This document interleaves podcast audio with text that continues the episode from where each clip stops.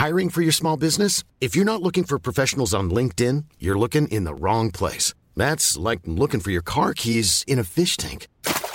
LinkedIn helps you hire professionals you can't find anywhere else, even those who aren't actively searching for a new job but might be open to the perfect role. In a given month, over 70% of LinkedIn users don't even visit other leading job sites. So start looking in the right place. With LinkedIn, you can hire professionals like a professional. Post your free job on linkedin.com slash people today. Werbung in der Man Cave. Heute mit was ganz Speziellem für Comic-Fans. Denn es gibt eine neue App in Deutschland. Quasi die erste All-You-Can-Read-App auf Deutsch. Und das ist Swoosh. Und in Swoosh habt ihr quasi hunderte von Comics, ja, über 900 Comic-Titel vereint in einer App und könnt jederzeit darauf zugreifen. Jetzt werdet ihr sagen, was sind es denn für Comics? Na, es sind Comics von unter anderem Panini, ja, also die ganzen Star Wars Sachen, sehr viel von DC, Batman, Superman, Wonder Woman und so weiter und so fort. Game of Thrones, The Witcher, Cyberpunk, Avatar und noch ganz viel andere kleine und große Franchises. Und, und das finde ich halt besonders knusprig, es sind Sachen von Egmont drin. Denn Egmont, das mach, die machen diese ganzen lustigen Taschenbücher, das Mickey Mouse Magazin, Lucky Luke, also ganz viele Sachen aus der Kindheit, die wir auf jeden Fall kennen und damals geliebt haben, gibt's quasi jetzt alle zusammen. Ihr müsst euch nicht mehr diese, ne, ihr kennt das noch von lustigen Taschenbüchern früher, dieses, ich will die ganze Rückenwand haben und dann hat man da tausende von lustigen Taschenbüchern gehabt, damit man irgendwie dieses Rückenmotiv aneinander stellen konnte. Das braucht ihr jetzt zwingend nicht mehr, ja, das braucht ihr nicht mehr in eurem Wohnzimmer mit äh, Ende 30, sondern es reicht im Hosentaschenformat und deswegen kann ich euch Swoosh wirklich sehr, sehr, sehr empfehlen, wenn ihr sagt, ey, ich habe einfach Bock wieder Comics zu lesen auf meinem Tablet, auf meinem, auf meinem Smartphone. Ladet euch die App runter und macht es einfach. Es ist wirklich, äh, spielt einfach. Ich habe es selber auf dem Handy und ich finde es wirklich, wirklich super, weil ich so selten Comics in die Hand nehme, aber das finde ich einfach richtig, richtig nice. Wenn ihr jetzt sagt, ich bin interessiert, dann schaut auf jeden Fall bald rein, denn es gibt jetzt gerade noch ein Angebot, das gilt bis Ende September bei denen auf der Seite. Da kriegt ihr quasi drei Monate zum Preis vom einen, nämlich für 9,99 Euro. Danach kostet es regulär 9,99 Euro. Oder es gibt auch noch ein Jahresabo, das kostet 99,99. Das ist auch ganz nice. Schaut gerne mal vorbei auf swoosh.de slash mancave. Ich finde es mega. Ich habe selber auf dem Handy drauf. Habe richtig, richtig Bock drauf, mal wieder ab und zu mal einen kleinen Comic zu lesen. Und hey, äh, vielleicht habt ihr einfach mal wieder Lust, euch in alte Geschichten aus Entenhausen, aus der Kindheit zu begeben. So, das war's auch schon von mir. Jetzt geht's weiter mit der Man Cave. Tschüssi.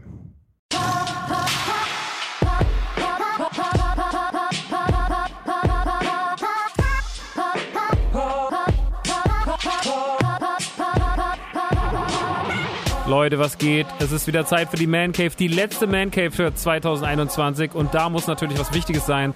Es ist Zeit für so einen richtig schönen großen Jahresrückblick, Leute. Da freuen wir uns drauf, oder? Mmh.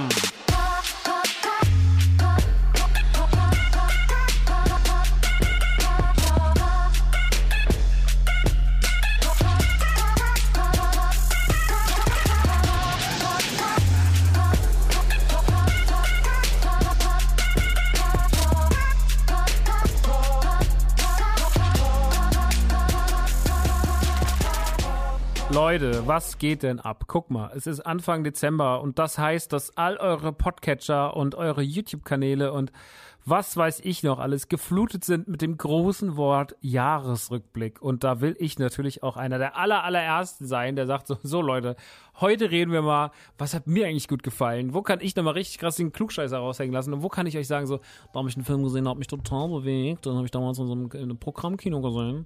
Ähm, so ist es hier heute nicht. Aber trotzdem werden wir heute über meine Favoriten reden. Wenn jeder redet gerne über seine Favoriten des Jahres. Und Leute hören sich das auch sehr, sehr gerne an. Was fand eigentlich Person XY dieses Jahr am besten? Und deswegen werden wir das heute auch machen. Und zwar in dem großen kleinen Jahresrückblick über Filme, Spiele und Serien. Ich werde aber nicht alles nennen, äh, was ich dieses Jahr so gezockt habe. Das haben wir letztes Jahr gemacht, haben uns durch die Cover geklickt und dann habe ich gesagt, ach ja, dann kann mir das und dann kann mir das. Und das fand ich ein bisschen zu wenig. Ich finde, dieses Jahr muss man eher sagen, so pass auf, ich nehme mir lieber die raus, äh, die für die ich sprechen will und die, die auch nachträglich vielleicht gewirkt haben und deswegen gibt es heute die Top 5 Filme, die Top 5 Spiele und die Top 5 Serien. Das ist das, wo wir uns heute daran orientieren werden. Ich hoffe, das ist in eurem Sinne. Wenn nicht, habt ihr leider Pech gehabt, denn ihr könnt gar nichts machen. Ähm, bevor wir aber das machen, gucken wir nochmal so ganz kurz generell auf das Jahr drauf. Also es war, äh, wie es was auch was einem, aus einem persönlich so ein bisschen äh, was gut war, was schlecht war. Ähm, und äh, ja, da kann ich natürlich nur für mich reden. Ähm, jetzt gerade zum Schluss hat es uns ja alle doch nochmal, glaube ich, da spreche ich wahrscheinlich für alle von euch da draußen, da hat es uns doch nochmal ganz schön umgezimmert. Da kann man leider gar nichts sagen. Es hat ganz schön gekracht irgendwie. Und ähm, die letzten Wochen waren doch, glaube ich, für den Kopf nochmal ganz schön hart und irgendwie auch zu viel.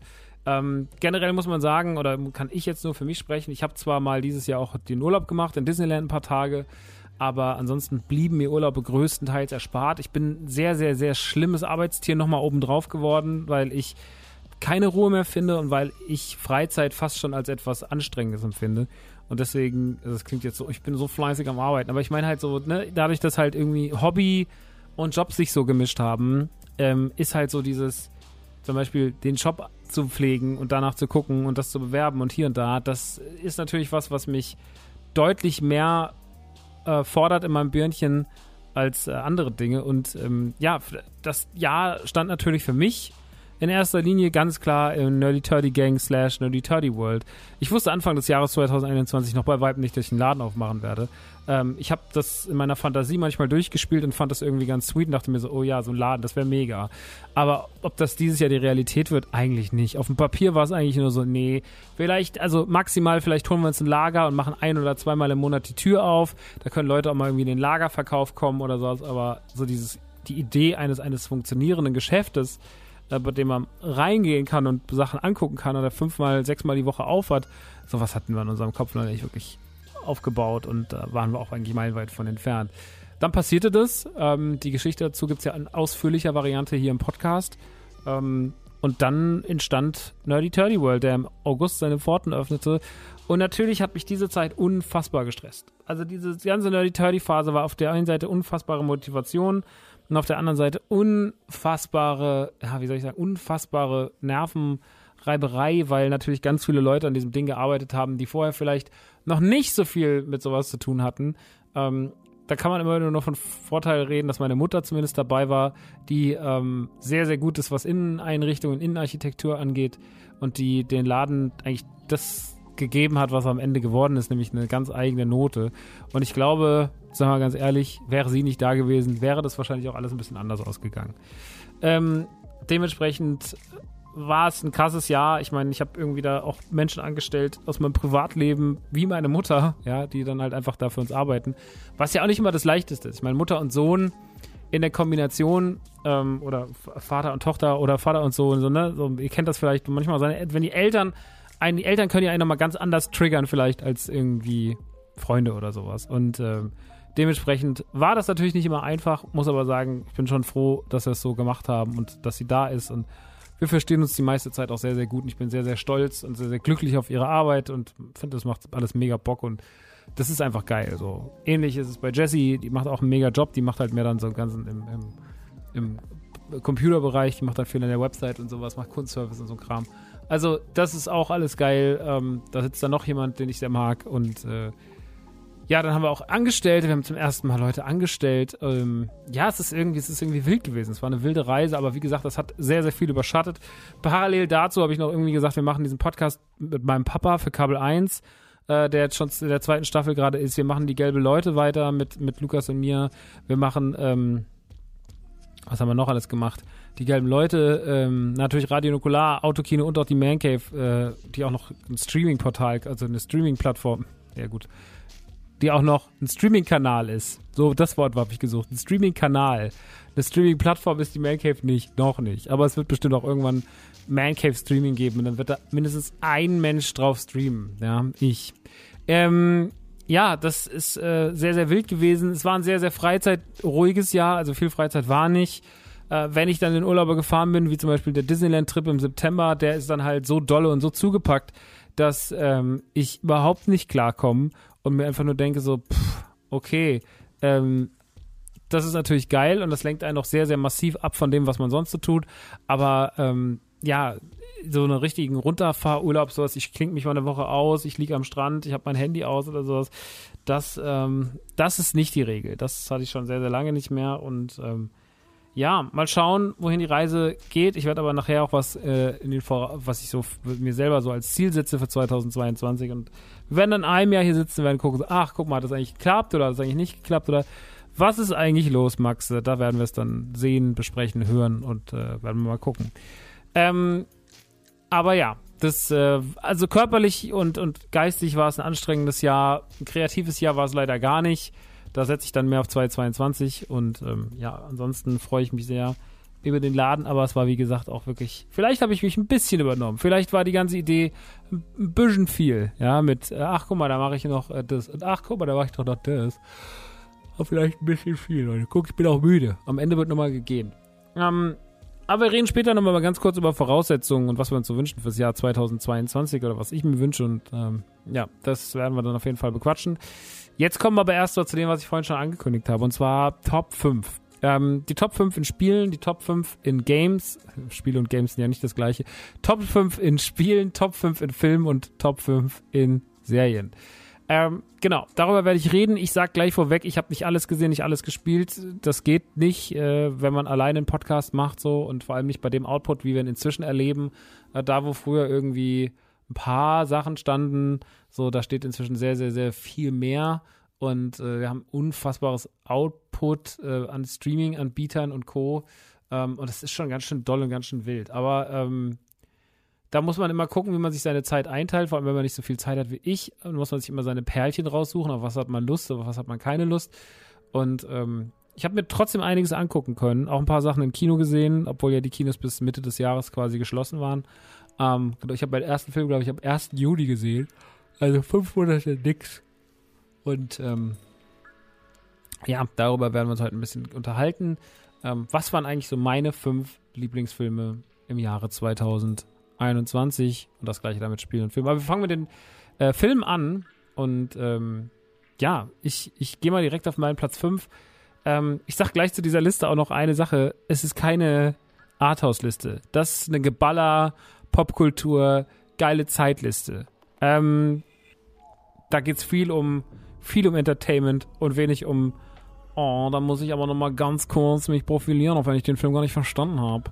Ähm, nee, nicht, dass alle von euch so. Ich mag ja auch, ich mag ja auch viele Formen von Filmen. Ich mag sehr, sehr viel Arthouse, aber ich muss sagen, in diesem Jahr, wo irgendwie alles so ein bisschen so äh war und wo man, da habe ich dann auch so zwischendrin dieses, einfach dieses dappische Geballer und dieses dappische große Popkulturelle, das habe ich da gebraucht. Bisschen was fürs Herz, ein bisschen, ein bisschen guten Snack, ja. Also man muss sich das vorstellen, wie wenn man abends nach Hause kommt und sagt, so mache ich jetzt nochmal irgendwie mir die Gnocchi in Weißweinsoße der selber oder hole ich mir einfach nur einen geilen Cheeseburger. Ähm, und ich habe mich gerne und öfter mal für die Cheeseburger im Kino entschieden. Ähm, ich habe trotzdem auch ein paar Filme gesehen, zum Beispiel letzte Woche, den muss ich nochmal ganz kurz appreciaten hier, war Promising Young Woman, den ich sehr, sehr, sehr gut fand, äh, der sich auf sehr, sehr seltsame Art und Weise einem sehr, sehr schönen Thema widmet, oder eigentlich einem sehr schlimmen Thema, aber das schön aufzieht, eine schöne Geschichte erzählt und ähm, sehr interessant ist, weil er sehr, sehr viel offen lässt in viele verschiedene Richtungen sehr, sehr viel Interpretationsfreiraum. Müsst, könnte man einen riesen Podcast drüber machen. Gibt es auch bestimmt ein paar riesen Podcasts. Vielleicht wird das irgendwann nochmal hier Thema. Vielleicht auch beim Autokino, man weiß es noch nicht. Auf jeden Fall, ich will ihn nochmal in Ruhe besprechen. Aber das war jetzt zum Beispiel einer der Filme, die ich in letzter Zeit gesehen habe, wo ich sage, so, jo, das ist jetzt mal fernab des Popcorn-Kinos und das war trotzdem ein richtig krasses Ding. Ähm, mein Platz 5 ist trotzdem nicht Promising Young Woman, auch wenn ich den sehr, sehr, sehr, sehr gut fand, weil er auch dieses Jahr auf jeden Fall in meine Top 10 käme. Bei mir auf Platz 5 ist äh, Shang-Chi. Ja, ähm, ich fand Shang-Chi so unfassbar egal im Vorfeld und habe mir gedacht so, ja, mh, hm, wer braucht es denn schon? Ähm, beziehungsweise brauchen, ja, die Frage stelle ich mir gar nicht mehr, weil Marvel macht schon alles richtig und Marvel macht auch immer richtig Spaß, aber ich fand die Trailer und das Ganze drumherum, das sah alles so ganz okay bis generisch aus. Ähm, Black Widow war jetzt auch dieses Jahr noch ein Marvel-Film, den wir gesehen haben, und auch Eternals. Die beiden haben sich jetzt meiner Meinung nach nicht mit Ruhm bekleckert. Eternals war sehr langweilig stellenweise und Black Widow war ein bisschen altbacken, auch wenn ich den mehr mochte als Eternals. Eternals war schon für mich ein Film, ich dachte, oh, den muss ich jetzt nicht nochmal unbedingt gucken. Der war schon, der war schon echt dolle. Ähm, Black Widow habe ich schon zweimal geguckt und äh, Shang-Chi habe ich erst einmal gesehen, aber der hat mich wirklich aus den Socken gehauen, weil er hat mich wirklich überrascht. Ich habe nicht damit gerechnet, einen Film zu sehen, in dem ähm, alles irgendwie so nicht schön zusammenpasst. Also irgendwie so ganz viele Elemente, die eigentlich gar keinen Sinn zusammen ergeben, ergeben diesen wunderschönen Film. Er hat unfassbare Actionsequenzen. Shang-Chi sieht unfassbar gut aus. Shang-Chi hat eine richtig, richtig tolle Stimmung. Er hat unfassbar große Stellen äh, mit Humor. Er bringt auch ganz komische Sachen zusammen und er hat mit einem der interessantesten Ansätze in Marvel die letzten zwei, drei Jahre mitgebracht. Also Shang-Chi war wirklich für viele Leute ein Überraschungshit. Er ist ja inzwischen auch auf Disney Plus gelandet, am, am, am Disney Plus Day. Und ich kann allen nur empfehlen, wenn sie Bock haben, sich mal wieder so einen richtig schönen Kopf aus Kinofilm anzuschauen, bei dem man viel lachen kann, der einen mitnimmt, der geile Action hat, ähm, dann guckt man sich Shang-Chi an. Die letzten 15 Minuten dreht er mir ein bisschen zu doll auf, da passiert ein bisschen viel. Ähm, da wird es mir fast ein bisschen zu Dragon Ball-artig, aber bis dahin ist der Film wirklich, ist der wirklich on top und einer der top-notch Marvel-Filme 2021. Und von Marvel kommen wir weg zu einem anderen großen, wichtigen Blockbuster im Jahre 2021, der ganz anderen Vibe versprüht als das, was wir gerade gerade besprochen haben. Wir reden von Dune, einer Interpretation eines Buchklassikers, das schon in vielen verschiedenen Formen irgendwann mal umgesetzt wurde, aber alles nicht so richtig zufriedenstellend und Dune-Fans wollten immer so ein bisschen mehr. Und jetzt gibt es diesen Film, der erste von insgesamt drei Filmen wird es. Es wird eine Trilogie. Und dieser Film hat ganz andere Vibes, als wir das gerade in Shang-Chi gesehen haben. Denn dieser Film ist nicht bunt und witzig, sondern dieser Film ist düster, staubig und komplett humorbefreit. Ähm, damit schafft er sich eine Atmosphäre, an die man sich gewöhnen muss, die mich aber im Kino erschlagen hat, vor allem weil sie mich erschlagen hat durch ihre Bilder und ihren Sound. Ähm, wir sehen unfassbares Star-Aufgebot äh, an vielen, vielen Leuten, die momentan krass im Kommen sind oder auch einfach schon sehr etablierte äh, SchauspielerInnen sind. Ähm, ein riesengroßes, riesengroßes Zusammentreffen. Ähm, und man erlebt das erste Kapitel von Dune. Ähm, ich bin mit den Namen nicht so. Der, der Sturz eines Hauses, ähm, der Krieg um Spice, äh, was die Leute dort zum Überleben brauchen. Und es ist wirklich eine Geschichte über Verrat, getränkt in ein Meer aus Sand. Und dabei wirkt er so seltsam beklemmend und traurig und trist und hoffnungslos, dass man es nicht aushält. Gleichzeitig ist aber auch so bombenmäßig inszeniert und der ganze Sand, man hat immer das Gefühl, man kriegt eine trockene Zunge, man greift gleich in sein Gesicht und alles ist irgendwie voller Staub, weil er einen so mitreißt. Das Sounddesign ist Wahnsinn, die Atmosphäre des Films ist erdrückend, ähm, die Bilder sind richtig krass und ja, ich glaube, eine Dune-Verfilmung im Jahre 2021 muss genau so aussehen, muss genau sich so anfühlen. Und deswegen ist Dune in vielen, vielen Film 2021 Listen natürlich ganz oben dabei. Ähm, er, ich habe mir damit schon auch schwer getan, weil er schon einfach auch dolle ist, ne, was so diese ganze erdrückende Atmosphäre angeht. Deswegen kann ich die nicht bedingungslos auf die Eins setzen. Durch dieses sehr humorlose fehlt dem Film vielleicht manchmal auch so ein bisschen Herz. Das meine ich aber jetzt nicht so negativ, wie es klingt, sondern es, die, der hat keine Wärme, der Film. Ne? Der ist halt so, der, der ist sehr kühl und hat sehr viel kühle Figuren und gibt dir nicht große Chance auf Hoffnung. Und deswegen, viele haben gesagt, das ist der neue Star Wars oder neue Herr der Ringe. Das würde ich nicht unterschreiben. Ähm, muss auch nicht sein, weil es ist dafür der, der neue Dune. Und ich bin sehr, sehr gespannt, wie diese Trilogie weitergeht, wie sie sich entwickelt. Und habe da sehr, sehr große Hoffnung, dass da noch irgendwie sehr, sehr viel Schönes auf uns zukommt. Deswegen an dieser Stelle großes Lob für den wunderbaren Dune. Und ähm, genau, den habe ich mal einfach auf Platz 4 gesetzt. Auf Platz 3 setze ich einen Film von Pixar, und zwar Luca. Pixar ist das beste Animationsstudio der Welt, glaube ich, wenn es darum geht, wie bringe ich Atmosphäre mit Figuren, die nicht echt sind, auf die Leinwand. Haben sich äh, zu hunderten Malen gefühlt bewiesen, mit was, was das Gespür für Charaktere und Figuren angeht. Haben großartige Meisterwerke geschaffen wie Ratatouille, wie die Monster AG, wie Toy Story und so weiter und so fort. Die Liste von äh, Pixar und den großartigen Charakteren drumherum es ist, ist riesig, äh, tausende von Kurzfilmen gefühlt, ähm, die man sich da angucken kann. Keiner davon wirklich schlecht.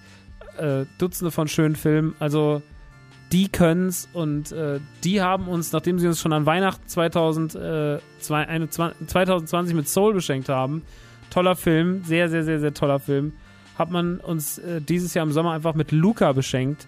Einem Film über zwei Jungs, Luca und Alberto, ähm, die sich kennenlernen und die irgendwie denken, sie sind sehr ungleich und dann merken, sie haben auch was, eine Gemeinsamkeit und sie haben da was in sich, was irgendwie komisch ist und zwar, äh, dass, dass äh, sie am Land sind sie Menschen, aber unter Wasser sind sie Fischwesen. Und das sorgt für die nötige Reibung einer kleinen, süßen Geschichte, die sehr, sehr viel Spaß macht, sehr, sehr viele schöne Figuren auftauchen und was Pixar so unfassbar gut kann, ne? Ist, dass Pixar einfach so schön Atmosphäre einfängt. Ähm, zum Beispiel Ratatouille fängt ja dieses ganze Paris-Ding, diese Romantik von Paris extrem schön ein mit seiner Musik, mit den Bildern, mit der Inszenierung. Und sowas hat man immer wieder gesehen, dass sie sehr, sehr gut darin sind, äh, ja, den Nagel auf den Kopf zu treffen, wenn es um die Atmosphäre geht. Ähm, bei Luca schaffen sie diese kleine italienische Stadt direkt am Meer. Ähm, alle Leute sind so ein bisschen so grummelig, verschroben, eigene Charaktere. Da treffen sie den Nagel auf den Kopf die ganze Zeit. Und deswegen fühlt er sich toll an. Er hat tolle Figuren, er macht unfassbar viel Spaß. Und am Ende des Tages guckt man einen richtig schönen Feel-Good-Movie. Ähm, und den kann man dann noch kostenlos auf Disney Plus gucken. Also für den habe ich wirklich mehr als Liebe. Und deswegen sehr, sehr große Empfehlung von mir für alle Pixar-Fans da draußen. Äh, Luca, großartiger Film und deswegen mein Platz 3. Platz 2 ist ein Film geworden, dessen Vorgänger noch bei mir mal in den 2016 Hass. Witzig, beide Filme. Beide Filme, die wir heute besprechen auf Platz 2 und Platz 1, sind Filme, die 2016 schon mal einen, äh, ein, ein, eine Auferstehung hatten oder einen Teil hatten und beide habe ich damals verflucht. Äh, den einen wie den anderen.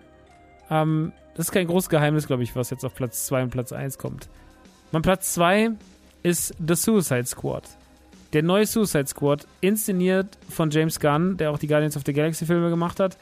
Und der es wie kein anderer versteht, ähm, absurden Figuren eine richtige Bühne zu bieten, sodass sie sich austoben können, dabei Humor und Gewalt zu einer großen, schönen Symbiose verschmelzen lässt die irgendwie Spaß macht. Und alles, was bei Guardians of the Galaxy nicht so richtig ging, das ging in The Suicide Squad. Weil The Suicide Squad hatte gerade diesen sehr, sehr schwierigen Film hinter sich äh, von 2016, der zwar gut besucht war, aber den alle irgendwie sich nicht so richtig mochten, wo man sich sehr, sehr schwer darauf einigen konnte. Und ähm, es war jetzt die Aufgabe von James Gunn, äh, diesen Karren aus dem Dreck zu ziehen. Dabei ist ein Film entstanden, der absolut kompromisslos ist, ähm, der unfassbar schön mit neuen Charakteren arbeitet, wie Bloodsport, gespielt von Idris Elba, oder auch äh, King Shark, vertont von Sylvester Stallone, glaube ich, ne? Oder was? Val, ne, Val Kilmer? Nee, es war, war glaube ich, Sylvester Stallone. Ähm, oder auch äh, Polka Dot Man, ähm, natürlich Harley Quinn, äh, gespielt von Margaret Robbie. Und dieser Film erzählt sich so schön albern dumm. Der macht am Anfang des Films schon so viel Quatsch richtig. Der hat so eine geile Atmosphäre. Äh, der sieht cool aus, der fühlt sich gut an, hat einen geilen Soundtrack und man kriegt die ganze Zeit diese geile, geil gefilmte Action um die Ohren gehauen. Und da gibt es ganz, ganz viel tolle Szenen, wo man sagt, so krass, sowas habe ich in der Form noch nicht gesehen. Und äh, dieser Film macht alles richtig, was 2016 damals verkackt wurde. Er gibt diesem ganzen Thema Suicide Squad endlich die nötige Bühne und James Gunn liebt es, sich auszutoben in diesem, ach ja, ich kann hier einfach, ich bin nicht bei Marvel Disney, ah, ich kann richtig viel Blut spritzen lassen, denn das hier ist ja gar kein Familienfilm, der ist nur für die großen Kinder da draußen. Und ja, äh, dass der Film ab 18 ist und dass der Film vor allem auch ähm, in der Zeit kam, wo Kino noch gerade so erst wieder aufgemacht hat und dass er auch noch in der Zeit kam, ähm, wo, also das heißt in der Zeit kam, dass er der Nachfolger war von diesem 2016er Gurkending. Äh, das hat dem Film unfassbar schwer, hat dem Film echt, hat es echt schwer gemacht so. Ähm, jetzt gibt's den aber auf Blu-ray und jetzt gibt's den auch auf Sky und ich kann euch nur sagen, wenn ihr die Möglichkeit habt, den zu gucken, guckt den unbedingt. Also es gibt immer wieder Leute, die sagen so, ist der gut? Und ich bin dann immer so, Mann, wie könnt ihr das auch fragen? Alter, den hat James Gunn gemacht. Was habt ihr denn erwartet? So, ja, der erste mochte ja nicht. Der erste hat auch nichts mit dem zweiten zu tun. So, da gibt's zwar zwei, drei gleiche Schauspieler drin, aber ansonsten ist das alles scheißegal. Das Ding ist ein richtiges Brett und deswegen kann ich dem Film nichts anderes als Liebe entgegenbringen. Wenn ihr den noch nicht gesehen habt, guckt den unbedingt. Er ist super witzig, er ist unfassbar gewaltvoll, er ähm, ist geil inszeniert, er hat geile SchauspielerInnen, er ist wirklich bombenmäßig drumherum. Er ist eigentlich der perfekte erwachsene Actionfilm. The Suicide Squad von James Gunn hat 2021 alles richtig gemacht deswegen absolut, auf, absolut, zu absolutem Recht auf Platz 2 bei mir. Ähm, und damit kommen wir zu Platz 1 und es wird wahrscheinlich keinen überraschen, aber mein Platz 1 ist natürlich Ghostbusters Afterlife, beziehungsweise im Deutschen Ghostbusters Legacy. Ich habe den jetzt zweimal im Kino gesehen, ähm, einmal in einem Triple Feature, wo wir Ghostbusters 1, 2 und 9 geschaut haben. Und äh, also 2016 ist natürlich ausgelassen worden, weil der ja auch nicht zum Kanon zählt und weil der auch einfach egal ist. Ähm, und auch ähnlich ist es hier so, man wurde 2016 mehr enttäuscht hat sich diesen Film so reingefahren, war so, yo, okay, ich versuche hier irgendwie, irgendwie damit klarzukommen. Und ähm, wir haben die letzten Jahre viele, viele, viele Retro-Aufgüsse erlebt und viel, was wiederkam und was doch mal irgendwie raus musste und wo man sagte so, okay, warum muss das jetzt nochmal kommen? Und das macht man inzwischen alles. Ich meine, dieses Jahr TV Total und Wetten, das hat man zurückgebracht im Fernsehen. Der scheiß Zonk ist wieder da. Also Retro auflegen und so weiter und so fort ist immer wieder ein Ding. Dinge, die vor 20 Jahren weg waren, kommen wieder und äh, auch sowas kriegen neue Staffeln. Sowas wie Dexter hat jetzt eine neue Staffel bekommen und so. Und man fragt sich immer so, bei ein paar Sachen fragt man sich so, muss es sein? Bei ein paar Sachen fragt man sich, warum hat so lange gedauert? Und ähm, oft trifft man nicht so richtig den Ton. Ich will Ghostbusters Afterlife nicht mehr Romantik drauf sprechen, als ich muss, denn auch der Film hat seine Fehler. Ähm, der Hauptfehler für mich ist immer noch die Wahl des Bösewichtes, weil ich finde, dadurch gibt es Schemata, die sich wiederholen, die im ersten Teil da waren und die jetzt im neuen Teil nicht hätten sein müssen. Unterm Strich aber bleibt Jason Reitmans Interpretation von der, Ghost, der Ghostbusters-Geschichte im Jahre 2021 das Beste, was ich jemals in dem Sektor gesehen habe, wenn es darum geht, ein altes Franchise wieder aufleben zu lassen.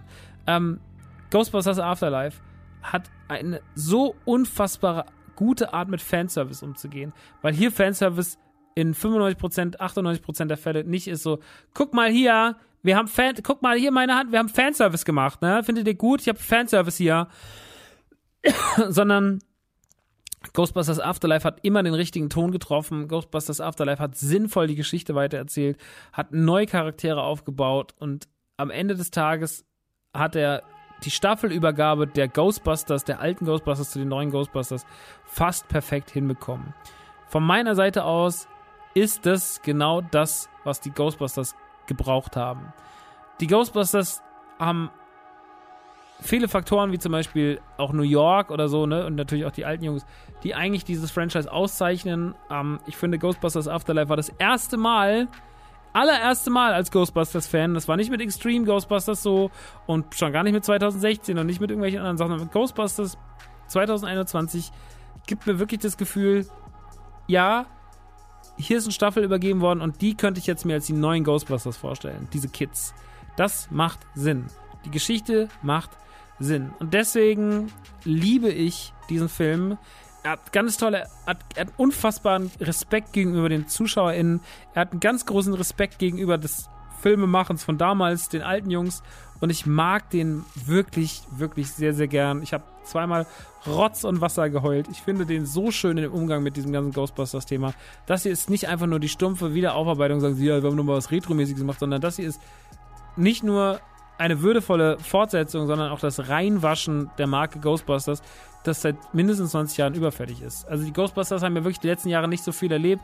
Sie haben zwei ikonische Filme gemacht, sie haben eine gute Cartoonserie gemacht, dann kam viel Kram, der egal war, dann haben sie einen blöden Film 2016 gemacht und noch so ein paar Kleinigkeiten. Es gab ein gutes Videospiel, ein einziges gutes Videospiel, ähm, nämlich Ghostbusters The Video Game von 2008, was über Atari vertrieben wurde. Und ansonsten war es das eigentlich schon so. Eigentlich ist das schon die ganze Historie von den Ghostbusters. Und trotzdem ist diese Marke so kultig und so groß, dass man das Gefühl hat, jetzt könnte damit was passieren. Und wenn sie weitermachen mit den Kids, wenn man diese Geschichte sinnvoll weitererzählt, dann hat man wirklich den, die perfekte Staffelübergabe. Und dann kann ich nur sagen, dann wäre es, dann wäre es perfekt. Deswegen, ich äh, würde mich sehr krass freuen, wenn Ghostbusters Afterlife weitergeht. Und ähm, für mich war es die Blaupause für den perfekten, wie gehe ich mit Retro um, ohne dabei peinlich zu sein, ohne dabei Leute im Fanservice zu ersticken und bin trotzdem irgendwie noch ich selber und baue mir was eigenes auf Ding. Da ist Ghostbusters Afterlife das Nonplusultra, das neue Nonplusultra und deswegen viel Liebe für diesen großartigen Film. Und vielen Dank nochmal an Jason Reitman, der auch diesen Podcast hört. Jason, you alte Haudegen, how are you? It's great here, huh? Schön. Schön in Germany the Podcast gelisten. Ist super. Ähm, nee, freue mich wirklich sehr. Großes Ding und deswegen Liebe. Ähm, ich würde sagen, wir gehen ganz kurz in die Werbung, denn auch im letzten Monat des Jahres ist natürlich nochmal eine kleine Werbung von verstärkt, Freunde. Äh, die Rede ist natürlich von Athletic Greens bzw. AG1. Und wenn wir das dann durchhaben, dann geht's in Serien und in Spiele. Und da, da freuen wir uns drauf. Jetzt erstmal die Werbung und dann hören wir uns hier gleich wieder in der Man Cave mit mir, dem Maxel und euch, dem Publikum.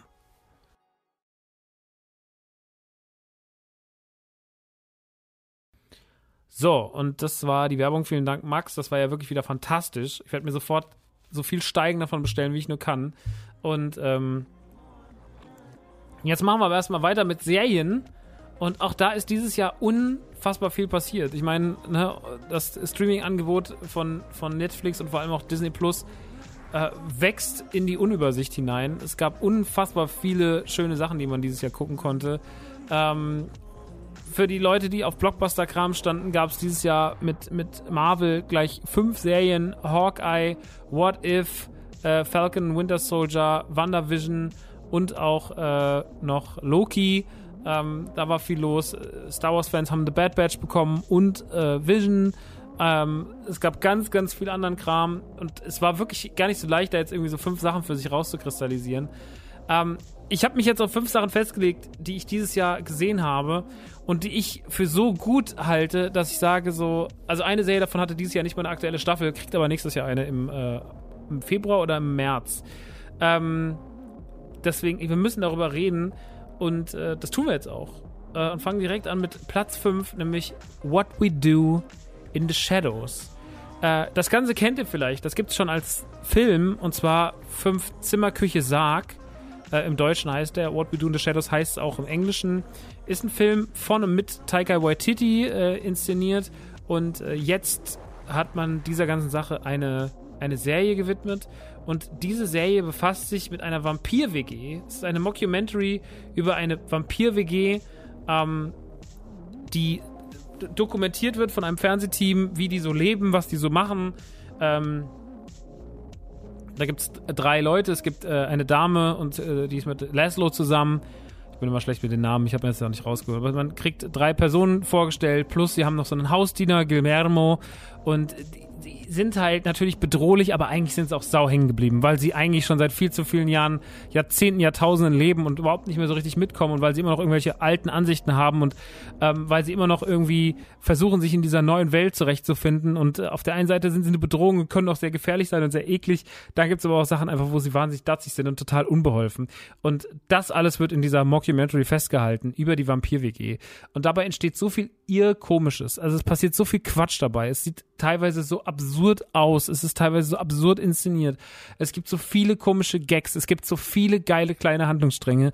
Und What We Do in the Shadows ist durch und durch eine ganz, ganz, ganz hohe Liga der Comedy. Also das ist wirklich vom Schreiberischen her, man hat so oft den Gedanken, dass man denkt so, boah, ihr seid so clever. Warum seid ihr denn so verdammt clever? Und das habe ich immer und immer und immer und immer wieder bei, bei What We Do in the Shadows gehabt.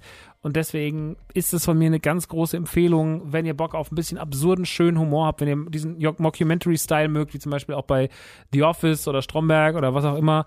Ähm, aber mal das mal in so einem absurden Setting zu sehen mit so einer Vampir-WG, ähm, dann müsst ihr euch das reinziehen. Es gibt noch so einen Energievampir, der bei denen im Keller lebt. Ähm, das ist auch eine großartige Figur. Und ich habe wirklich nichts als Liebe für What We Do in the Shadows. Ich habe sehr, sehr oft laut schreiend auf der Couch gesessen und habe mir gedacht, so, boah, ist das einfach unverschämt gut und warum kommt mir nicht so eine tolle Idee? Ähm, das ist eine großartige Comedy-Serie, die ich an dieser Stelle empfehlen kann. Ähm, die nächste Serie, die mich dieses Jahr umgeblasen hat und auch viel zu spät und auch so ein bisschen so mit, ja, erst hatte ein bisschen so Verzug, weil ich erstmal dachte so, ach, ich weiß nicht, ob ich das sehen will. Irgendwie mag ich den Stil nicht, irgendwie weiß ich nicht. Und dann habe ich geguckt und ich war völlig hin und weg auf ganz vielen verschiedenen Ebenen, wo ich mir dachte so, oh Gott, oh Gott, fuck, was ist das? Asozial. Äh, die Rede ist von Invincible. Eine Serie über einen, über den Sohn eines großen Superhelden, der langsam seine eigenen Superkräfte entwickelt und dem Vater, der findet das alles gar nicht so doll. Und ähm, der Vater ist eigentlich Teil der Guten und macht in der ersten Folge was, wo man sagt, so, warum macht er das jetzt genau? Und man geht so ein bisschen der Frage nach, was ist eigentlich mit diesem Vater, was ist eigentlich mit Omega Man? Was für ein Problem hat er damit, dass sein Sohn gerade Superheldenkräfte entwickelt? Und ähm, dabei entsteht eine Geschichte, die so unsagbar brutal ist und die keinen Kompromiss eingehen muss, weil es eine Cartoonserie ist, dass man sich ganz oft fragt, so, ob ihr eigentlich einen Dachschaden habt. Also man guckt sich das an und denkt sich so, musste das jetzt sein? Musste das jetzt so brutal sein? Musste das jetzt so ekelhaft und explizit sein? So, warum ist das alles so? Davon hat die Serie nicht nur einen Moment und sie spitzt sich immer weiter zu, muss man wirklich dazu sagen. Sie wird immer absurder und brutaler und gerade die letzten zwei Folgen, die sind teilweise so schlimm zu gucken. Ich habe die irgendwie, ich kam davon nicht los und habe dann irgendwie so mitten in der Nacht die geguckt und bei der letzten Folge saß ich echt so da und musste einmal ausmachen, wo ganz kurz Pause drücken war so, pff, okay, das muss ich jetzt erstmal irgendwie verkraften, was hier gerade passiert. Also das ist kein Marvel-Kram, das ist auch nicht The Boys, das ist The Boys auf nochmal mal, mal 100 gedreht so. Einfach wie gesagt, weil sie sind Cartoon und sie können sich das leisten. Sie können das machen, ohne dass es dafür am Ende des Tages Ärger gibt. Ist aber eine unfassbar gute Serie, die sich toll erzählt, die tolle Kniffe hat, die tolle Figuren hat und die durch mehr besticht als nur durch Gewalt, aber es ist dabei tatsächlich ein wichtiger Faktor. Invincible auf Disney, äh, auf Disney Plus sage ich schon, auf Amazon Prime ist eine der aller, aller, aller besten Serien des Jahres und äh, für mich definitiv Top 5 Material, deswegen auf Platz 4. Wenn ihr äh, gute Nerven habt und Cartoon-Sachen mögt und Superheldengeschichten mal ein bisschen anders erzählt mögt, sowas wie The Boys oder so, dann muss ich euch Invincible ans Herz legen. Es ist einfach eine der besten Serien des Jahres und äh, deswegen guckt es unbedingt. Ähm, eine andere Serie, die auch im Superhelden-Universum spielt quasi, aber nicht auf der ganz anderen, auf der ganz anderen Seite, ist WandaVision. WandaVision hat den Start gemacht in die Marvel-Serien und ich muss sagen, ich mochte Loki, ich mochte den Winter Soldier, ich fand What If super und Hawkeye habe ich noch nicht geguckt. Aber ähm, was ich an WandaVision so unfassbar krass fand, war der Mut, mit dem diese Serie in diesen Kosmos eingestiegen ist. Weil im Jahre 2021, nach fast einem Jahr Pause äh, von, von, von Marvel-Kram, zu sagen so, so, das hier ist der Start, war so unkonventionell. Das war so untypisch und das war so mutig, weil die ersten paar Folgen überhaupt keinen Aufschluss darüber geben, was die Serie von einem will. Und erst im, ab der vierten Folge schlüsselt sich das Ganze so langsam ein bisschen auf und das bis zum Schluss. Und dabei sehen wir zwei Figuren, die uns vielleicht davor ein bisschen egal waren, nämlich Wanda, also Scarlet Witch und, und Vision und äh, die so viel Herz haben und die man so mag und die so viel Spaß machen, dass man sich irgendwann denkt, so, boah, krass, wie, wie konnte man, wie, wie, wieso gab es sowas noch nicht früher? So, es hat Marvel auch so ein bisschen aus der Comfortzone gelockt. Natürlich macht Marvel auch immer noch seine typischen Marvel-Sachen und, äh, ne, nicht alles an Marvel ist auch immer 100%, aber WandaVision hat so einen frischen Mut mitgebracht, hat Figuren, die ein bisschen egal waren, Leben eingehaucht, hat ganz viel tolle Energie gehabt und eine ganz tolle Art zu erzählen und hat jede Woche dazu eingeladen, mitzurätseln. Und hat das Ganze, war wirklich, es war wirklich ein richtig immersives Erlebnis, diese Serie zu gucken, weil man einfach, weil die Serie noch Stunden nachdem sie schon vorbei war, weiterging. So, man hat ewig noch sich irgendwelche Videos reingezogen, hat mit Freunden diskutiert, hat irgendwie Sachen aufgeschrieben, hat so seine eigenen Theorien gesponnen und das hat unfassbar viel Spaß gemacht und deswegen war man wirklich so, ey, ich, das ist so das, was mir ganz, ganz lange so gefehlt hat, so im großen, großen Mainstream-Streaming-Fernsehen. Ähm, so eine Serie, wo man einfach so mitgehen kann und die auch noch in so einem großen Kosmos spielt wie dem MCU. Das muss man schon erstmal hinbekommen. Und äh, Elizabeth Olsen und, ähm, und äh, wie heißt er nochmal? Paul Betty, ich weiß jetzt immer, Paul Bettany, die machen das so schön, ne? Die sind so sweet zusammen und das hat so viel Bock gemacht. Das war so witzig, das hatte, das war so schlau. Die Inszenierung dieser verschiedenen Etappen, dieser Zeitetappen, das hat, das war so geil alles erzählt. Also WandaVision hat mich wirklich, hat äh, ein super Einstieg in diese Marvel-Serien, hat die Messlatte aber auch so hochgelegt, dass auch selbst ein Loki danach eigentlich äh, bei mir immer so ein bisschen so, ich so, ja, es macht schon Spaß, ist schon geil, aber ist nicht so gut wie WandaVision. WandaVision hat mich schon richtig, richtig krass gecatcht und deswegen äh, mein Platz 3 dieses Jahr und definitiv eine der besten Mainstream-Produkte des Jahres WandaVision auf Disney Plus. Sehr, sehr zu empfehlen. Und von Disney Plus gehen wir wieder zurück zu Amazon Prime, denn da hat sich ebenfalls eine Serie abgespielt, die, glaube ich, dieses Jahr nicht mal eine neue Staffel hatte, aber nächstes Jahr definitiv eine bekommt. Äh, sie erscheint im Frühjahr und ich habe sie dieses Jahr für mich entdeckt und deswegen ist sie bei mir ganz klar in den Top 5 anzusiedeln. Es geht gar nicht anders. Und ich habe lange überlegt, ob es vielleicht die 1 ist oder doch nicht. Ich habe so ein bisschen mit mir gerungen. Ich habe mich jetzt dafür entschieden, es auf die 2 zu setzen, aber auch mit einem ganz kleinen Vorsprung ähm, gegenüber der anderen Serie. Und zwar The Marvelous Miss Maisel. Eine Serie über eine jüdische Dame, die sich entscheidet, Comedian zu werden in eigentlich in der Schnapsidee im wahrsten Sinne des Wortes, denn nach der Trennung ihres Mannes, der sie gerade betrogen hat, ähm, rennt sie so ein bisschen angesoffen auf eine Bühne, viel zu leicht bekleidet und äh, macht ein Stand-up. Und ähm, komischer Einstieg in die Serie irgendwie, wenn man es so erzählt. Wenn man es sieht, macht es auch total Sinn. Und von da an erschließt sich dem, der die Zuschauerin eine Story, die so sweet ist, die so viel schöne Momente hat, die, also man, erzäh man erzählt sie so toll aber man erzählt so ihren Werdegang so toll. Sie hat eine ganz großartige Managerin, die großartig gespielt wird. Ähm, sie trifft auf wunderbare Personen. Ihr Ex-Mann hat auch irgendwas an sich, was man trotzdem irgendwie mag, auch wenn er natürlich ein Arschloch ist. Die Kinder sind ganz weird. Die Eltern sind großartig. Ihre Eltern sind das absolute Highlight. Äh, werden gespielt von Judas aus äh, Two and a Half Men und Monk. Ähm, also so viele krasse SchauspielerInnen, die alle die ganze Zeit am Limit stehen und wo man sich jedes Mal denkt, so, boah, jetzt, wie soll denn das noch besser werden? Und dann kommt noch die Inszenierung dazu. Und die Inszenierung ist teilweise schon fast fantastisch, fast schon musicalartig an manchen Stellen. Es ist unfassbar witzig, es ist unfassbar charmant. Es kommt toll aus, ohne Pipi-Kaka-Humor, ohne irgendwie zu sehr untenrum sich aufzuhalten, sondern The Marvelous Miss Maisel erzählt eine so zauberhafte Geschichte mit so viel schönen Figuren, mit so viel Herz. Man will sich einfach nur dieser Serie vor die Füße werfen und sagen, so Dankeschön, dass Fernsehen noch in diesen Jahren so unfassbar krass sein kann oder so krass geworden ist vielleicht auch erst. Ähm, ich weiß nicht, ob wir sowas in den 80ern und hochgelobten 90ern gesehen hätten. Glaube ich ehrlich gesagt nicht. Ich glaube, die Entwicklung hat uns dahin geführt, dass wir solche Serien jetzt sehen dürfen und dafür hat sich das alles gelohnt. Marvelous Miss Maisel macht nichts falsch, es macht alles richtig. Es catcht mich von vorne bis hin. Es hat nicht eine einzige langweilige Minute. Es ist unfassbar charmant, es ist unfassbar witzig, es ist unfassbar herzlich. Und ich finde, genau so und nicht anders muss es sein. Und deswegen, wenn ihr das noch nicht gesehen habt, macht den Podcast jetzt aus, geht zum Fernseher, macht, guckt, zieht euch die erste Folge Marvelous Miss Maisel rein. Es ist wirklich fantastisch. Und ich hoffe, hoffe, hoffe, dass die vierte Staffel da anknüpft. Aber ich mache mir ehrlich gesagt keine Gedanken, weil ich habe drei Staffeln gesehen und jede Staffel war Gold wert. Wirklich. Unfassbar toll. Deswegen sehr, sehr, sehr von mir zu empfehlen. Marvelous Miss Maisel. Und Marvelous Miss Maisel hat es nicht so leicht mit einem Platz 1. Ich habe da echt gerungen und habe gedacht, ja, Marvelous Miss Maisel hat irgendwie irgendwie hat, hat, hat es ja auch mehr Folgen und eigentlich ist es die bessere Serie so von der Machart und sowas. Und ich habe da wirklich so ein bisschen mit mir gekämpft. Ähm, hab dann aber aus persönlichem Interesse, also beziehungsweise, was hat die Serie mit mir gemacht? Marvelous Miss Maisel oder What We Do in the Shadows waren so Serien, die habe ich geguckt und die haben mich total eingenommen. Die haben mich total gekriegt und die haben mich verzaubert auf ihre Art und Weise. Aber die Serie, über die, die es jetzt bei mir auf Platz 1 geschafft hat, die hat was mit, auch was anderes mit mir gemacht, denn die hat Identifikationsfläche geschaffen.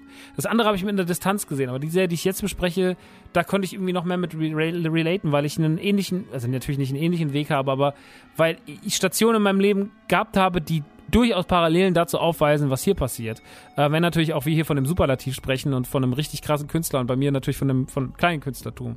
Aber weil es sehr, sehr viele schnittgleiche Elemente gab, wie in meinem Leben, habe ich mich dafür zu entschieden, diese Serie auf Platz einzusetzen. Und die Rede ist von Dave, der Serie von und mit Little Dicky. Ähm, ich habe jetzt so die erste Staffel sehen, sehen, können. Es erschien dieses Jahr die zweite und die dritte kommt nächstes Jahr. Es ist ähm, der künstlerische Werdegang von Little Dicky wird aufgearbeitet in einer sehr absurden ähm, und da muss man wirklich sagen, auch untenrum manchmal humormäßigen Serie, aber trotzdem mit so unfassbar viel Herz und so viel Wagnissen, die so eine Serie normalerweise nie gehen würde, ähm, dass ich wirklich, dass mir die Spucke weggeblieben ist. Es waren so viele krasse Momente da drin. Ähm, Little Dicky ist ein Typ, der macht so spaßigen Rap, ist ein bisschen nerdiger Rapper in den USA. Redet viel darüber, dass sein Schwanz klein ist und bildet damit sozusagen den, ähm, das Pendant zu all den ganzen, zu all den ganzen krassen Rappern, die alle sagen, wie krass sie sind und wie viel Geld sie haben, wie viel sie bumsen, sondern Little Dicky macht eigentlich das Gegenteil und äh, ja, persifliert quasi die Hip-Hop-Szene. Nimmt sich dabei aber trotzdem schon auch ernst und ist auch jemand, der trotzdem sich von krassen Künstler hält. Also er will nicht nur irgendwie als Comedy und Meme abgespielt abgespeichert werden, sondern er will auch schon als Künstler wahrgenommen werden. Und äh, darum dreht sich die Serie so. Seine Unsicherheiten auf der einen Seite, sein Selbstbewusstsein als Künstler auf der anderen, ähm, das Verhältnis zu seiner Freundin, das Verhältnis zu seinen Freunden. Er lernt in der ersten Folge einen Typen kennen namens Gator. Gator ist so sein, sein, sein Hype-Man, wie man später sagt. Gator ist immer ein bisschen überdreht. Wir erfahren aber zum Beispiel später auch, warum Gator so ist. Und das ist total krass, weil die Serie macht es, also wir kriegen erklärt, warum Gator bipolar ist in einer Folge. So, wir kriegen nicht nur eine Figur, die einfach immer überdreht ist. Und andere Serien hätten es nie gemacht. Die hätten so einen überdrehten Charakter gehabt und hätten den nie erklärt, hätten nie gesagt, warum der so ist, sondern hätten einfach gesagt, der ist so. Aber Dave geht ganz oft noch so einen gewagten Weg des Erklärens und nimmt sich hinten raus ganz, ganz viele Momente, wo man sich so, okay, krass, das habt ihr jetzt einfach so erzählt, das ist ja irre. So, das macht man aber normalerweise nicht so. Und deswegen hebt Dave sich von einer normalen Comedy-Sendung ab. Dave hat ganz, ganz viele Ebenen, äh, wo Comedy normalerweise nicht stattfindet und holt ganz oft den die ZuschauerInnen ab, wo man sich denkt, so krass, ähm, das hätten andere einfach nicht gemacht. Und das ist das, was ich also ich, neben dem ganzen Humor, den ich, das ist genau mein Humor. Also das, was bei Dave passiert, ist zu 95% genau mein Humor. Ich habe sau oft laut schreiend alleine vom, vom Fernseher gesessen. Manchmal ist es ein bisschen untenrum, manchmal ist es einfach nur doof, manchmal ist es einfach nur albern, so, manchmal hat es einen komischen Rap-Bezug, manchmal ist es ein zynischer Kommentar auf irgendwas. So, davon hat Dave alles in alle Richtungen eine Menge und macht es fast immer 10 von 10 richtig. Aber Dave ist deswegen nicht für mich die beste Serie des Jahres geworden, sondern für alles, was drumherum passiert. Wie es Geschichten erzählt, wie es Situationen beschreibt, die Unsicherheiten, die Identifikationsfläche von Dave zu mir. Ähm, es ist so viel da drin, warum Dave eine der großartigsten Serien der letzten Jahre ist. Und warum warum es so wichtig ist, dass es diese Serie gibt und dass auch so viele Leute damit machen, sowas ist auch mal schön. Es hat super viele Cameos drin und sowas. Das ist einfach sehr, sehr, sehr, sehr sweet. Und deswegen, Dave hat mich mit einem Mühe mehr berührt als Miss Maisel, ähm, obwohl es die durchaus quatschigere Sendung ist. Aber es hat irgendwas in mir getriggert, wo ich wirklich so da saß, war so, wow, krass, das ist das Heftigste, was ich die letzte Zeit gesehen habe. Und deswegen für mich Platz 1 mit einem winzig kleinen Vorsprung vor Miss Maisel ist Dave Könnt ihr auf Disney Plus gucken. Aber, und das sage ich auch ganz klar, Miss Maisel steht den in nichts nach. Generell war es gar nicht so leicht, bei Serien dieses Jahr Top 5 zu wählen. Ähm, aber ich finde, mit What We Do in the Shadows, Invincible, WandaVision, Marvelous Miss Maisel und Dave haben wir einen sehr, sehr schönen Querschnitt äh, durch eine sehr, sehr schöne Art, wie man aktuell Serien macht. Äh, wir haben unfassbaren Output da draußen momentan. Es gibt großartiges Zeug und deswegen ähm, an dieser Stelle, das sind so gerade meine fünf Favorites. Ähm, aber es gibt noch durchaus mehr. Und ähm, ja, ich, ich glaube, jeder, der Menge an Serien, die wir momentan haben, kann da was anderes von singen. Aber das sind meine fünf. Und von Serien kommen wir zu den Top 5 im Bereich Spiele. Und da muss ich sagen, war dieses Jahr für mich ein bisschen ein maues Jahr. Ähm, das liegt vielleicht daran, dass mich einfach ein paar Sachen nicht so richtig angesprochen haben, dass vielleicht viele Titel auch in Genres rauskamen, die nicht hundertprozentig meins sind. Ich finde das ja nie persönlich schlimm, weil ich mir immer denke, so, ey, dann ist es halt jetzt mal so gewesen und nächstes Mal wird es auch wahrscheinlich wieder komplett was anderes werden. Ähm, das ist halt einfach immer so. Ähm, manchmal kommen mehr Spiele raus, die einen interessieren, manchmal weniger. Ähm, das bedeutet nicht, ich habe auch ein paar Sachen einfach nicht spielen können, wie zum Beispiel Metroid Dread oder wir haben ja noch Halo Infinite und sowas dieses Jahr.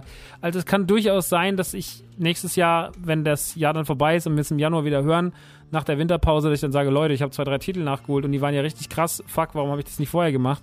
Ähm, das kann durchaus passieren. Heute geben wir uns mit diesen Top 5 zufrieden und ich muss sagen, mindestens ein Titel davon ist schon etwas älter. Der ist nicht erst dieses Jahr rausgekommen. Aber äh, es geht ja bei so Top 5 auch um das eigene Erfindung, die eigene Experience. Und deswegen, mein Platz 1 heute ist was, da bin ich mal gespannt, äh, ob es da negative Trotzreaktionen drauf geben wird. Ich glaube aber nicht. Ich glaube, ihr werdet es verstehen und ich kann auch ganz gut erklären, warum. Wir kommen aber erstmal zu meinem Platz 5. Mein Platz 5 ist top aktuell. Äh, es ist ein Platz 5, der mich dieses Jahr richtig umgehauen hat, vor allem was den Next-Gen-Faktor angeht. Es ist ein Titel, der für die PlayStation 5 erschienen ist und die Rede ist von Ratchet Clank Rift Apart. Ein, ein, ein waschechtes Action-Adventure, wie man es kennt von Ratchet Clank ähm, der Umfang ist nicht allzu riesig, was ich immer ganz gut finde. Ich bin ja immer da froh, wenn ein Spiel noch nach 20 Stunden vorbei ist und man nicht noch irgendwie 100.000 Jahre noch dranhängen muss. Ähm, und Rift Apart besticht natürlich durch seine Action, durch seine Inszenierung, durch das, was man so finden kann und so. Und den ganzen Kram, das macht alles Spaß. Aber Ratchet Clank ist vor allem so schweinegut, weil es unfassbar gut aussieht. Äh, Ratchet Clank war wirklich so ein Ding, als sie das gezeigt haben, waren alle wirklich so, okay, krass, Moment mal, was? So sehen jetzt Spiele aus? Wild. Sieht aus wie ein Pixar-Film. Und ähm, das macht es halt ganz, ganz krass aus. Ratchet Clank lebt von seinem Next-Gen-Faktor, sieht unfassbar gut aus. Sollte es in zehn Jahren, glaube ich, sieht man das wahrscheinlich ein bisschen anders. Sagt man, ja, das war damals einfach ein ganz gutes Actionspiel und hat so eine Grafikära eingeläutet, aber ja, es war am Ende des Tages einfach nur ein cooles Actionspiel. Wahrscheinlich ist Guardians of the Galaxy, äh, was ja auch noch rausgekommen ist diesen Herbst was ein tolles Spiel ist, vielleicht sogar noch ein bisschen besser, aber ich muss sagen, Ratchet Clank hat mich echt gekriegt. Ich hatte echt richtig Bock drauf. Es sah wunderschön aus. Es hatte richtig, war richtig spannend, dem ganzen Spiel zuzusehen. Es hatte schöne Action, es hatte eine schöne Länge. Es war einfach durch und durch großartig erzählt. Und deswegen Ratchet und Clank hat bei mir einen ganz, ganz festen Platz auf dem Siegertreppchen auf Platz 5, äh, Rift Apart. Ähm, der nächste Titel könnte fast gegenteiliger nicht sein. Es ist kein großes, äh, kein großer Blockbuster PlayStation-Titel, sondern es ist ein kleiner Indie-Titel äh, für die Switch und für die Xbox und für den PC. Äh, wir haben in der letzten Ausgabe tatsächlich drüber geredet, aber es hat sich so festgesetzt bei mir, dass ich darüber reden muss und muss sagen, so, ey, das war wirklich eine krasse Experience dieses Jahr, die ich dem Spiel ganz, ganz hoch anrechne und das, die Rede ist von Unpacking. Die Review gab es erst vor einer Ausgabe dazu.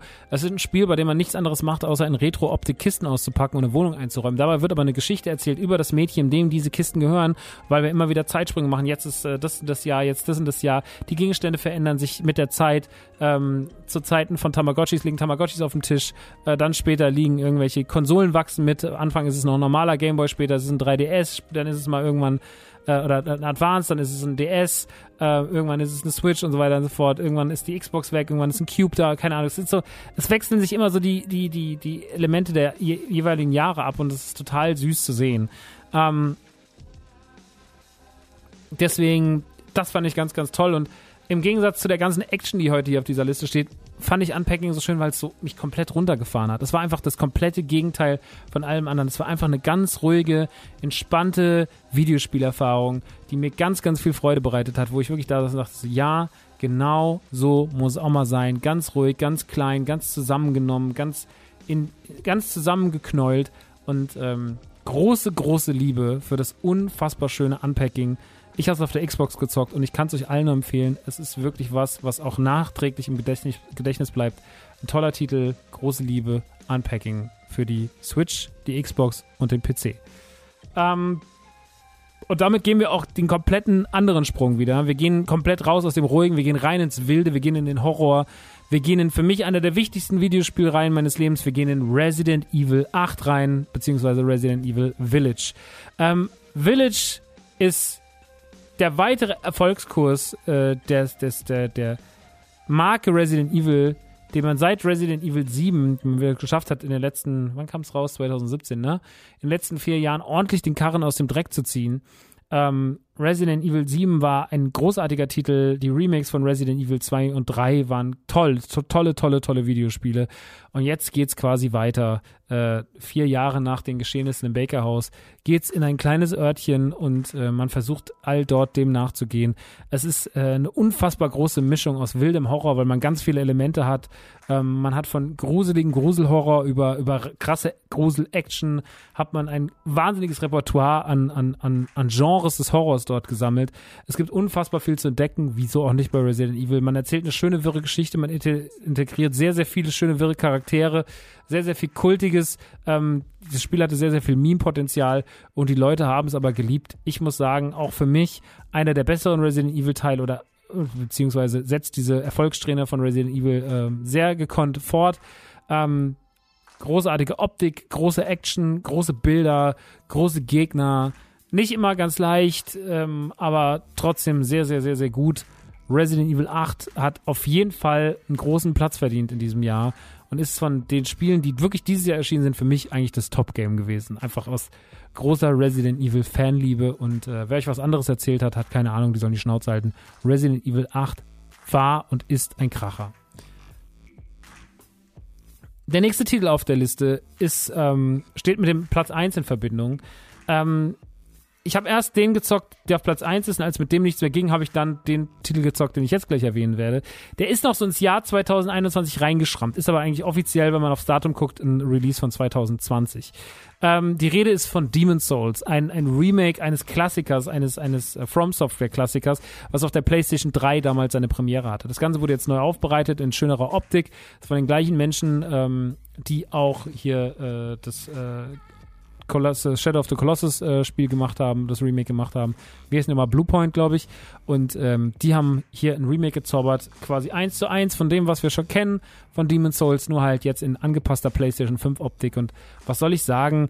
Es war einfach fantastisch. Es war aber eine Nachwehe. Ich musste irgendwas zocken, weil ich nicht wieder zurück in alte Videospiele wollte, sondern ich wollte irgendwie noch in diesem Genre From Software Spiele bleiben und ähm, musste mir dann irgendwas nehmen, mit dem ich gut klarkam. Und das war halt äh, dementsprechend dann äh, Demon's Souls, einer der Starttitel für die PlayStation 5 unfassbar krass inszeniert, unfassbar krasse Optik, unfassbar flüssig in 60 Hertz. Also ein ganz, ganz großartiges technisches Beispiel, wie so Dinger 2021 aussehen sollen. Ähm, spielerisch bedient es sich natürlich an dem, was man ihm damals vor knapp zehn Jahren schon, oder wie, wie lange ist das her? Über zehn Jahre? Auch schon wieder, ne? Was man ihm damals so hingelegt hat. Ähm, mit wenig Veränderungen, aber es ist immer noch so toll, oder gerade weil die neue Inszenierung da ist, so toll und so schön und so groß und so brutal und weiß ich nicht, diese ganze, diese ganze Dark Souls-Mechanik, so zu verstehen, wo sie eigentlich herkommt. Ähm, allein dafür ist es die Reise schon wert und diese ganzen, die ganzen teilweise nervigen Krämpfe schon wert.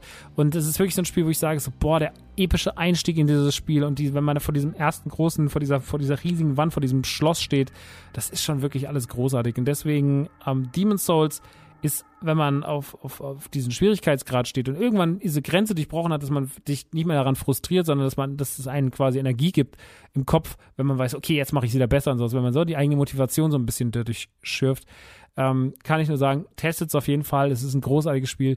Demon's Souls für die PlayStation 5 ist wirklich 10 von 10 Material und wirklich toll und neu aufbereitet. Ähm, Demon's Souls war aber auch nur die Folge, habe ich ja eben schon gesagt, eines Spiels, was mich dieses Jahr wirklich richtig krass umgehauen hat. Ähm, und es war ein Klassiker, den ich einfach schon immer mal nachholen wollte, auf den ich schon immer Bock hatte, weil ich das Setting mochte und sowas. Und jetzt war es soweit. Und es hat, mein Plan ist komplett aufgegangen. Ich wurde ein riesiger Fan und äh, ich habe es durchgespielt. Ich habe auch das DLC durchgespielt. Ich habe alle Gegner platt gemacht. Und es war mir eine riesengroße Freude. Die Rede ist natürlich von Bloodborne. Bloodborne ist für mich Spiel des Jahres geworden, weil ich einfach die Inszenierung, also das ganze Setting, dieses alte, kaputte London, die Gegnerauswahl, die Story, die Inszenierung, die Abwechslung in der, in der Welt der Gegner, wie die ganzen Schauplätze sich ändern, der Schwierigkeitsgrad, das DLC, der Kampf gegen Kors, die ganzen großen Momente in diesem Spiel. So, all das war so motivierend, war so riesig, hat so viel Spaß gemacht, dass ich sagen muss, ey, ich habe dieses Jahr für mich kein besseres Spielerlebnis gehabt außer Bloodborne alles, was ich heute genannt habe, war toll, hat Spaß gemacht, aber Bloodborne, das war wirklich so, so wieder einer von diesen Momenten, wie man sie alle zehn Jahre hat. Ja, ich hatte ihn halt fünf Jahre zu spät, aber ich hatte ihn und ich kann nur sagen, oh mein Gott, war das großartig. Was für eine geile Erfahrung. Ich liebe dieses Spiel. Ich liebe dieses Spiel abgöttisch doll und äh, deswegen nichts außer absolute Hingabe für einen Klassiker, den ich leider ein bisschen spät für mich entdeckt habe, aber den jeder nachgeholt haben sollte, der nur irgendwie irgendwas mit diesem ganzen From Software Kram anfangen kann. Bloodborne für die PlayStation 4 ist einfach immer noch eine 10 von 10 von 10 von 10 von 10. Ich liebe Bloodborne. Ja, und damit sind meine Top 5 abgeschlossen. Sind natürlich ein paar Dinge drin, wo ihr überrascht seid, wenn ihr sagt, so, das zählt ja eigentlich gar nicht so richtig. Aber wie gesagt, wir gehen so, ein bisschen mehr so auf das Jahr für mich ein. Ich bin aber auch sehr gespannt, was ihr so für Top 5 habt. Wir können zum Beispiel auf dem Discord mitdiskutieren, wenn ihr dort äh, Teil des Ganzen seid. Da kommt man nur mit Patreon drauf, ähm, damit es ein bisschen exklusiver ist. Patreon.com slash Cave. Könnt ihr gerne mal reinschauen, könnt gerne mal reinschreiben. Top 5 finde ich immer ein spannendes Thema. Ich möchte auch noch einen Sonderplatz heute vergeben, weil ich den nicht so richtig zuordnen konnte, aber weil ich nicht möchte, dass dieses Werk un unerwähnt bleibt. Ähm, ich konnte es nicht unter Serien und Filme verbuchen so richtig, weil ich, ja, ich musste so ein bisschen gucken, was ich damit machen. habe ich gedacht, ey, du kannst, den kriegt einen Sonderplatz. Die Rede ist natürlich von Bo Burnhams Inside, ein Comedy-Programm, was geschrieben ist vom Comedian Bo Burnham, den wir auch schon aus einigen Filmen kennen. hat jetzt auch zuletzt bei, ähm, wer ist hier, ähm, Previous Young Woman, wer ist der denn? Oh Mann. Naja, auf jeden Fall hat er bei einigen Filmen schon mitgespielt, ähm, Eighth Grade und sowas. Und ich finde Bo Burnham echt ganz cool, habe aber auch lange gebraucht, um das so ein bisschen zu dingen. Und jetzt muss ich sagen, hat er sich von, ich finde den ganz okay, zu absolutem Gottstatus hochgearbeitet, weil Inside ist das schlauste und krasseste Programm, was ich vielleicht jemals gesehen habe. Er hat es komplett alleine inszeniert und aufgenommen bei sich in seinem komischen, in seinem komischen Räumchen. Ähm, es geht um ihn, es geht um Comedy im Lockdown, es geht um Kritik an der Gesellschaft, am Klimawandel, ähm, an, an der ganzen Handykultur, an wie wir so leben, wie wir mit Depressionen umgehen. Und Bo Burnhams Insight ist so ein, also wirklich, wenn wir vom Next Level reden im Comedy, wenn wir wirklich vom Next Level reden, wie ist der nächste Schritt? So dieses so Comedy, aber auch uns in den Magen schlagen und nicht nur sagen so, wir können das so hinnehmen.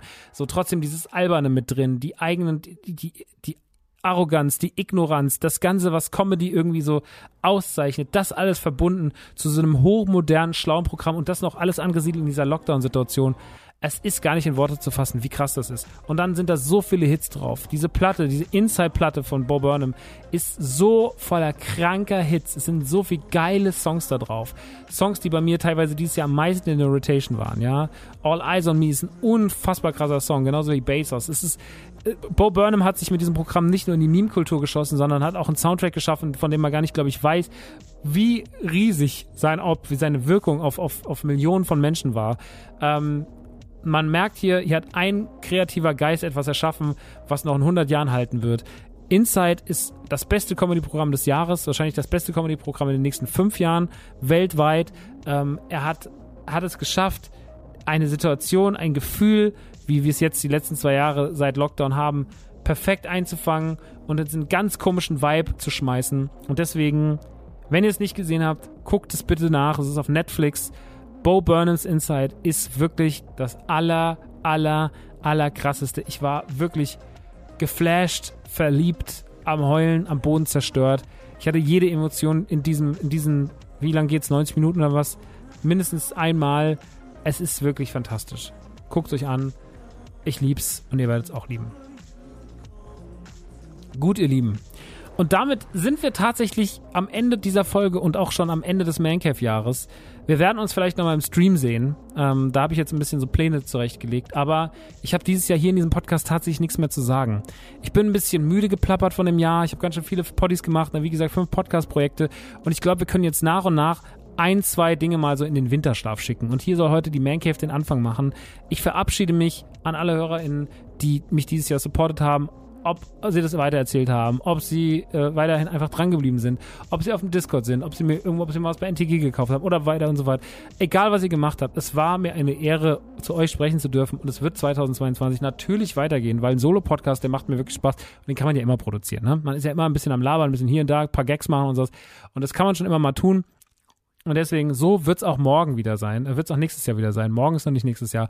Aber sei denn ihr hört diese Folge am 31.12. Ansonsten wird es auch so nächstes Jahr wieder sein. Ich freue mich drauf, äh, euch wieder mit Podcasts und auch hoffentlich mehr Streams unterhalten zu dürfen. Ich bedanke mich für den ganzen Support. Ich wünsche euch ganz, ganz schöne Weihnachten. Passt auf euch auf. Macht aus der Situation das Beste. Lasst euch nicht so runterziehen. Lasst euch nicht so viel Quatsch erzählen. Guckt nach euch, guckt nach euren Liebsten und guckt ab und zu mal nach mir im Stream. Und dann freuen sich alle. Und bis dahin fühlt euch mal ganz nett und geknuddelt, ein bisschen fester dran gedrückt, und eine Sekunde zu lang und mal so einen kleinen, kleinen Kuss auf die Stirn gekriegt. Ja, so, so auf die Stirn geht er. Toll. wie eine dicke Oma. So nämlich. Leute, es war mir ein Fest. Wir hören uns nächstes Jahr wieder. Alles, alles Gute. Das war die Man Cave. Ihr war das Publikum. Und jetzt ist Feierabend. Ciao, Sie.